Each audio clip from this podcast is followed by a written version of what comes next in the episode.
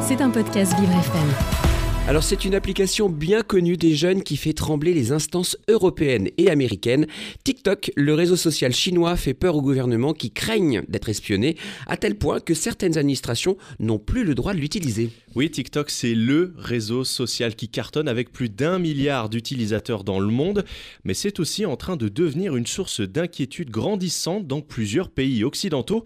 Alors au-delà hein, de déconcentrer les députés qui scrollent sur leurs écrans en pleine séance, l'application serait également un cheval de Troie des temps modernes. Résultat, que ce soit les téléphones professionnels ou privés, les membres de certaines institutions n'ont plus le droit de l'utiliser et tout le monde s'y met. Hein. La Commission européenne, le Parlement européen, le gouvernement canadien ou encore des agences fédérales américaines. Même chose au Danemark où le Parlement a demandé à ses députés et à l'ensemble de son personnel de bannir l'application.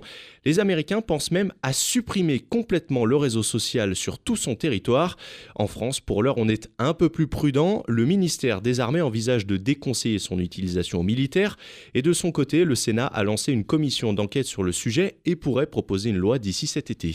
Mais concrètement, quelle est la menace qui plane au-dessus de nos têtes? Alors les États et institutions hein, que j'ai cités ont peur que le régime chinois accède aux données des utilisateurs.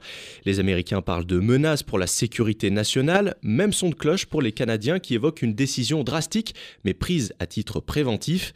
De son côté, l'exécutif européen a justifié sa décision par la voix de sa porte-parole Sonia Gospodinova. Cette décision a été prise pour protéger le cyberespace de la Commission et accroître sa cybersécurité. Nous voulons protéger la Commission contre les menaces cyber et les failles qui peuvent être exploitées pour mener à bien des cyberattaques, à la fois contre la Commission, mais aussi contre les entreprises qui travaillent avec elle. Alors la source de cette crainte remonte à novembre dernier où TikTok avait reconnu que certains employés pouvaient accéder aux données d'utilisateurs européens. Alors même si l'incendie a été éteint depuis par l'entreprise, cette annonce avait de quoi nourrir la paranoïa. Bon et concrètement face à cette défiance, évidemment, le mastodonte chinois riposte. Oui, pour TikTok, il n'y a pas lieu de prendre de telles décisions. La firme a déclaré que les données des utilisateurs américains étaient protégés et stockés sur des serveurs américains eux aussi.